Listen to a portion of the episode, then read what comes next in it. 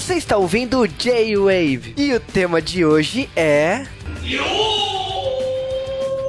Anime, mangá, E aí galerinha do J-Wave! Aqui é o Sasuke e hoje a gente vai fazer um cálculo de um trem. Não, mentira. Aqui é o Jube, cara, eu não sabia que existia centímetro por segundo. Como não, Juba? Você faltou nas aulas de física? Não, Tem cara, mas eu, não, mas eu nunca calculei, eu nunca calculei uma pétala caindo, tipo, Ah, não, isso, isso é bem frescura. Mas o meu professor gostava. Que física é bem fácil, gente. Também no colegial. Se você tá tendo problema, cara, eu vou te contar que a maior parte do problema é você ler o enunciado, entendeu? Sempre o meu professor colocava centímetro por 5 km por segundo pra você calcular com alguma coisa que era metro, pra você não se perceber juntar tudo junto e fazer aquela merda tudo errado, entendeu? Era uma maravilha. o meu problema Era- no colegial com, com esse tipo de coisa era existir física. É que eu era muito bom de física, né? Eu ia pra, É. pra Olimpíada até. Mas em geral, os cálculos era só você prestar atenção, gente. Né, cara, eu vou te falar que Química matemática, química, física, são matérias que olha, eu vou te falar que assim, serviu só pra passar no vestibular, porque pra mim Biologia, eu só sei até a mitocôndria. Depois da mitocôndria eu dormia. Mas a gente não tá falando nada disso, tá? A gente tá falando de um filme lá de 2007, lá do Japão.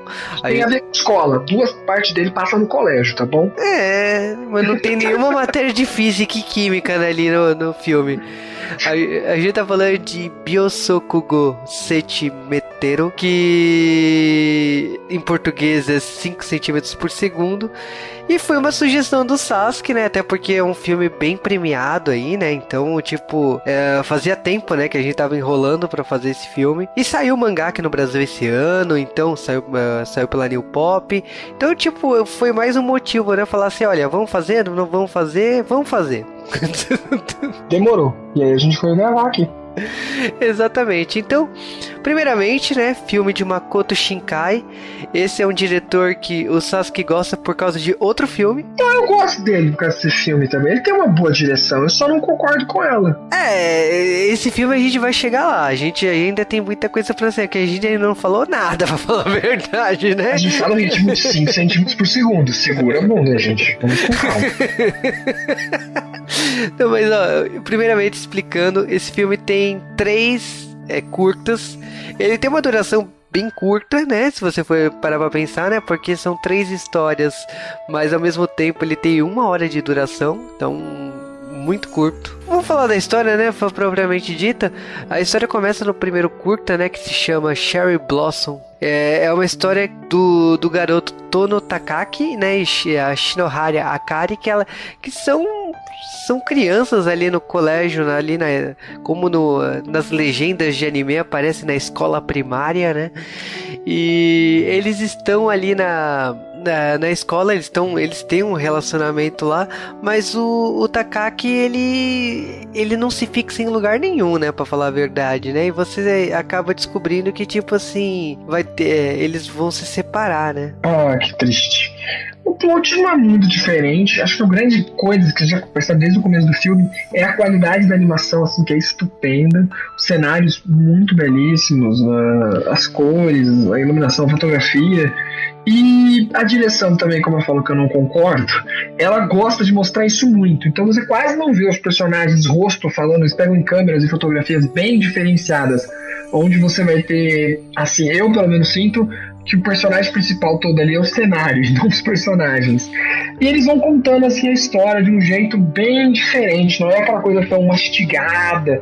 Então esse é um filme que ganhou premiação porque o pessoal que gosta de premiar no cinema odeia premiar filme comum. Gosta desse tipo de coisa hollywoodiana, essas hollywoodianas chique, entendeu? Filme francês. Então no começo você talvez não entenda muito bem a história, mas aos poucos você vai pegando que ele é uma pessoa que muda sempre e que os dois se encontraram quando estavam ainda na, de primeira a quinta série, que eu não sei como eu vou falar isso em português, ginásio, vai? Se encontraram ali e eles ficaram por um tempinho, mas acabaram se distanciando e nem foi por culpa dele, foi por culpa da Kari. A família da Kari acaba se mudando pro interior do Japão, sendo que aparentemente eles estão em Tóquio. E aí o filme todo, é, esse primeiro curta, é ele pegando um trem, ele vai sair do colégio, pegando o trem para se encontrar com ela. O que já é bem, bem Japão ali. Para começar, eles têm 13 anos. Como alguém de 13 anos pega um trem para ir para outro estado, vamos assim dizer, né? É, mas é aquela coisa, né? Trem dá para voltar no mesmo dia, né? Eu já peguei trem no Japão, então sei totalmente disso, né? Aliás, se for falar de trem no Japão, o Japão é totalmente conectado por trens, então é possível isso. Idade, eu não sei como que funciona, é porque passou. As crianças andam bastante sozinhas. Até vi uma reportagem mas disso que é normal a gente ver, né? Mas até em Tóquio, como uma cidades grandes, porque o Japão não é uma cidade, o Japão não é um país nem um pouco perigoso e também o Japão aí tem essa ideia de que as crianças vão sozinhas, etc. É, mas, mas assim, a, as pessoas não viajam muito longe porque é caro, tem uma coisa que É, isso que é legal de falar. Por isso que é uma viagem. Ah, então é fácil eu namorar, eu morar em Tóquio e namorar alguém, sei lá, de Fukushima, que já é lá no norte do Japão, no norte da ilha principal. É, não, demora um tempo e principalmente é caro. Dá pra ir voltar no mesmo dia? Dá, mas é bem caro. Então ele, ele realmente marca essa viagem e, e é ano que ali, 2000 e um pouquinho, eles nem celular tem, não é? É, e tem uma coisa que, tipo assim, por que, que ele foi atrás dela? Porque ele vai se mudar, então ele vai pra uma ilha, né, lá em Tagoshima, né, então...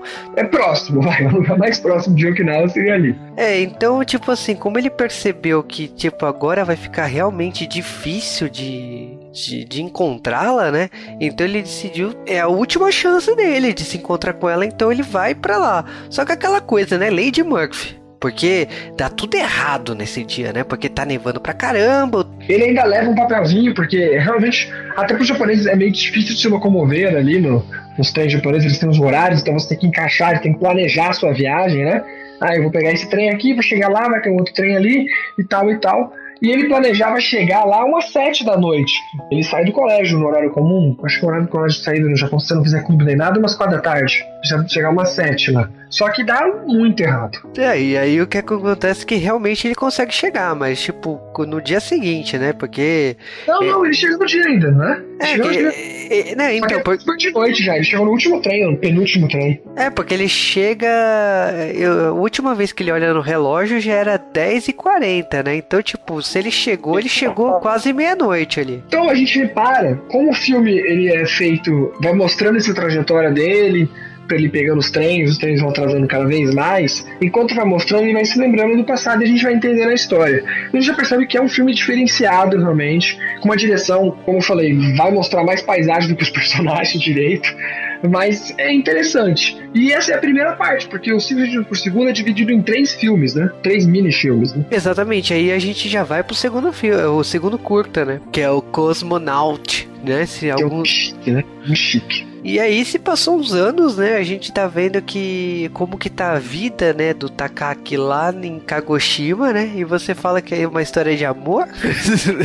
Só que ele não é o principal nesse filme. A gente vê a perspectiva, porque assim, no primeiro filme a gente via a perspectiva dele, os pensamentos dele. Agora a gente vê um pouco dele, mas tem uma nova personagem que por isso que talvez quem tá assistindo vai tomar o mesmo susto, porque muda muito, muda muito, assim, do nada.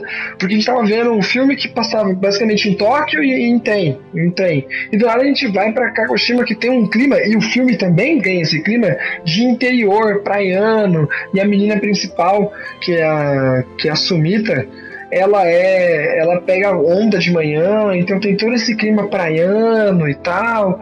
E você fica até meio perdido. Demora um tempo para você começar a entender. Peraí, essa é a outra menina? Porque quase não mostra a cara dos personagens e etc. Mas é interessante, de novo, é gostoso de você ver isso. É confuso, mas você acaba gostando, porque aí você vai encaixando na sua cabeça vai contando as histórias, você entende. Peraí, esse menino é o menino do primeiro filme, não é? Que nem aparece escrito três anos depois, alguns anos depois, não aparece nada, gente. É Filme 2. É, o, o filme, por causa desses curtas, ele acaba que, tipo, monta uma história na tua cabeça. Você não sabe realmente o que tá acontecendo ali. Você sabe que é porque você viu o mesmo nome até a semelhança do personagem, mas o personagem, como ele cresceu, você também tem uma dificuldade de identificar se realmente é o mesmo personagem. Então você tá você tá confuso. No primeiro curta, a gente tem a visão do Takaki, então você tem toda uma visão masculina. Aqui você já tem uma visão de, da, da menina, e tipo, por ser outra garota, não, não necessariamente é a Kari, ah, dá mais confusão ainda na tua cabeça. Mas isso não significa que, tipo assim, a, a história não seja tão complicada assim. Na verdade, a gente conhece a vida da Sumita Kanai, né? E como o Sasuke já falou de, dela pegar onda, de todo o relacionamento dela com, é, com o Takaki, tem, é, tem até aquela, que ela comenta, né, de como ela conheceu ele ali na ilha, e o desejo dela estudar na mesma escola que ele, que tipo, foi paixão à primeira vista, né. Que ela não tem a menor, menor, menor coragem de falar com ele, ela se esconde atrás do colégio esperando, ele. De novo, a gente vê uma coisa muito Japão. Eles são menores de idade, mas eles andam de, de, de Vespinha, Lambretinha, sei lá como você queira chamar aquela motinho. E mostra isso daí. Mostra essa vida de colegial japonesa praiana. Aliás, que inveja. Eu queria ir pro colégio assim, sabe? De manhã ir pra pegar uma praiazinha, depois ir pro colégio, voltar de motinho. Top, viu? É, e esse curto eu confesso que assim, ele é meio depressivo no final das contas, né? Porque ela fica se. Ela fica se questionando o tempo todo se ela vai se declarar, se vai se declarar. E aí tem um momento que eles deixam as lambretas de lado e decidem caminhar. E ela presta atenção se ele repa se ele acaba reparando nela, né? E ela tira a conclusão que não, então ela decide guardar para si que que não vale a pena ela se confessar. É uma coisa rara a gente ver isso em, em, filmes, em novelas, etc. Eu achei até que legal de novo. Também tem uma parte que mostra que ele fica mandando, que ele fica escrevendo mensagem no celular, mas depois aí mostra na perspectiva dele, ele fala que ele nunca manda essas mensagens, que ele escreve mensagem para ninguém, que seria pra Kari, mas faz um tempo que ele não se comunica com ela, nem por carta, nem nada e acabou ficando assim. E aí a gente vai pro curta final, né? A gente vai. Que é extremamente curto. é um clipe, praticamente. É, que é 5 centímetros por segundo de volta a Tóquio, né? Que agora é tipo o Takaki adulto, né? De novo, assim, o Takaki muda bastante entre os três. Ainda mais porque um era criança, depois adolescente, depois agora adulto. Como eu falei, a câmera não foca direito, câmera, as fotografias, sei lá como você queria falar, não foca direito ele. E ele muda bastante, porque como criança a gente sabia muito nada dele. Como adolescente, ele participa do grupo de, do, do clube de, de arco e flecha, e agora ele virou um programador. Mas assim, as coisas aparecem tão rápidas no novo curta que você vê que ele é um programador, um, salário, um salarimã, né? Ele tem um trabalho, vai pro trabalho, volta a casa, e depois mostra uma mulher que é falado, diz ser falado que é, que é a Kari, eu acabei entendendo que era a Kari, e que ela tá para casar. E eles meio que se desencontram em Tóquio, etc. E se você achou o segundo filme meio, meio triste, assim, é mais triste ainda. É pra mostrar que no final ele não ficou com ninguém, gostava dela e, como a gente viu no segundo filme, afastava até as pessoas que gostavam dele por, por ele estar tá pensando só nela. E no final ele fica sozinho. E para terminar essa tristeza ainda, tem uma música japonesa, One More Time, One More Chance, do Yamazaki, que é um canção muito famosa dos anos 90, que por acaso o diretor deve gostar bastante, e ela se encaixa bastante aqui. É uma música amorosa, mas triste, sabe? Que já foi, que ele, por isso que ele tá pedindo mais uma chance, tá pedindo um pouco mais de tempo, mas infelizmente já foi. É isso que resume completamente esse terceiro, terceiro curto, né? É, uma coisa que assim você percebe pelos três curtas é que primeiro a câmera sempre mostra do ponto de vista como se estivesse você sendo visitante daquele, daquele conto, né? Então, tipo, mostra no trem parece que você é um passageiro olhando para ele, né? Do mesmo jeito que é com ela na hora que ela tá voltando para para Tóquio, que ela tá com a aliança, a câmera foca na aliança, não foca no rosto dela. Então, a, a opção do diretor aí é mostrar sempre do de um ângulo bem pessoal, né? Mostrar do informal, né? Não é um, um ângulo comercial, sabe? De um blockbuster. É uma coisa mais poética, né? A forma que os três curtas são dirigidos. E o bacana, que nem o Sasuke falou dessa música final, é que a música tá rolando, mas isso não significa que tá subindo os créditos. Tá rolando uma porrada de cenas, né? Principalmente cenas que une os três contos, né? Então, enquanto tá subindo as cenas e, e tá montando a história na sua cabeça, né? Com as três histórias apresentadas, tá lá tocando essa letra que mostra essa mais uma chance e mostra todo o crescimento dos dois personagens, né? Então é bacana a forma que foi desenvolvido isso, é bem é, é, é, é bem criativa a forma que o diretor encontrou. Como o Sasuke falou, a animação é lindíssima. Isso aí é, é inquestionável de falar. E vale a curiosidade, né? Que tipo, tem mais história aí, né? Só que não aqui. A história continua em outras mídias, né? É, a gente tem um, umas light novels que explica melhor, por exemplo, o que aconteceu com a Sumita, como que é melhor isso. Eu não cheguei atrás, eu, me eu fiquei satisfeito com o filme. É uma história legal, por isso que eu recomendo vocês que deem uma olhada. E se você se interessou mais ainda, procure as light novels ou os mangás, que eu também não sei se o mangá conta igualmente. Eu acho que não, porque esse diretor ele tem uma peculiaridade bem dele, de como ele gosta de gravar e focar as coisas. Então eu acho que se você for vendo mesmo no mangá, deve contar de um outro jeito, talvez um jeito até mais fácil de ser digerido. Mas é um filme legal, é um filme para você ver e ficar atento o tempo todo. E é, é legal essa, essa prática de você, sabe, de você ficar tentando entender o que é o filme. É, o, os mangás. Mas no limite também, mais um pouco eu me perdi e ia dormir, gente. é legal que o, o mangá, no caso, ele saiu na Afternoon, né? Que é uma é uma publicação que a gente conhece aqui no Brasil por Geishiken, é, ou My God, Godness, né, que é Oh Minha Deusa, né, que passou na Locomotion. Tem uma série de mangás aí que o pessoal conhece, né, saiu nessa revista e aqui no Brasil saiu o, pela New Pop, né, então são, são dois volumes lá no Japão. E tem o Light Novel que aí, que para mim, na minha opinião, é a parte interessante porque ele continua, mostra o depois do, do filme. Então, eu não, eu não tive acesso ao, ao Light Novel, gostaria de ter tido, mas fica essa pergunta que de realmente o que aconteceu.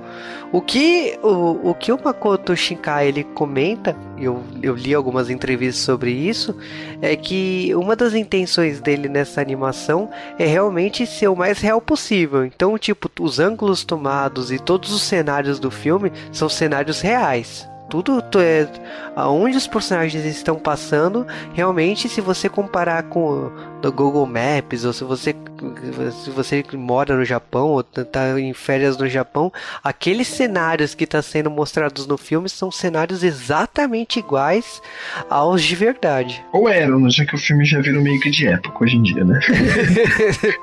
exatamente. Esse filme vale lembrar que ele ganhou o prêmio de melhor animação do Asian Pacific Screen Awards e vamos dizer assim que é, é a obra de maior sucesso né, do, do, diretor, né? É verdade. Se bem que eu prefiro outro filme dele que a gente fala não, outra vez, possivelmente, né? Exatamente.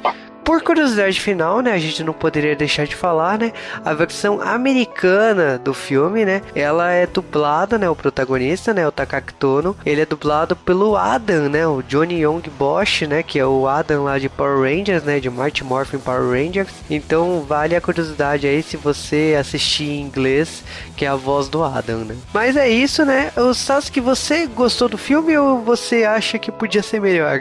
Sei lá, o filme é estranho, como eu falei.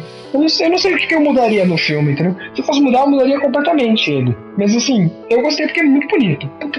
Quanto papel de parede não dá pra fazer dali, viu? é muito bonito, assim, sensacional, sensacional. E como eu falei, pro meu gosto ele fica entre o interessante pra mim continuar assistindo, principalmente a primeira parte, eu achei a mais interessante como eu já estou quase dormindo. É, eu vou te falar que o, o problema dos 5 centímetros por segundo, ele, ele insere muita informação no começo, na hora que ele vai explicar o casal da, do primeiro conto, né? Então você fica boiando até acabar as explicações, né? até ir de verdade, né? E aí eu, eu confesso que assim, ele. O segundo curto é muito deslocado, né? É, ele é eu fiquei totalmente perdido até, até entender o que estava realmente acontecendo. E eu acho, né, na minha opinião, é que assim, por mais belíssimo que seja, o me frustra, mas isso é por eu ser ocidental, né? O final. Eu acho que se fosse se ganhasse um remake americano, o final ia ser final feliz. Com certeza, porque os dois últimos curtas têm final triste. O primeiro tem um final legal, mas os dois últimos é triste ela, realmente naquela hora que ela ganhou toda a vontade, ela percebe não, não vou fazer porque é, é besteira fazer. Coisa que a gente no ocidente dificilmente vê alguém tomando a decisão e dança essa, essa desculpa, não vou fazer porque não vale a pena. E não é porque ela é derrotada, não, não, realmente não valeria a pena. Ela foi bem sensata naquela hora. E depois dele, pra, pra mostrar que, tipo, que legal, você ficou pensando nessa garota desde que você tem 13 anos e não aproveitou nada e agora tá aí com uma vida super chata. Porra, que legal, hein, Champs? E ela tá casando. Ó. É, ele odeia o, trabalho dele também, né? Então ficou é, aquela sensação. Mesmo que pouco, dá pra você perceber isso. Mano, se fosse versão brasileira, você sabe que música que, que ia tocar, né? Você sabe. não vou nem dizer. Os ouvintes conhecem as músicas que eu punharia numa hora dessa. Convite do seu casamento. É pra ah, mas um papel bonito. Cheio de emoção quando acabei de ler.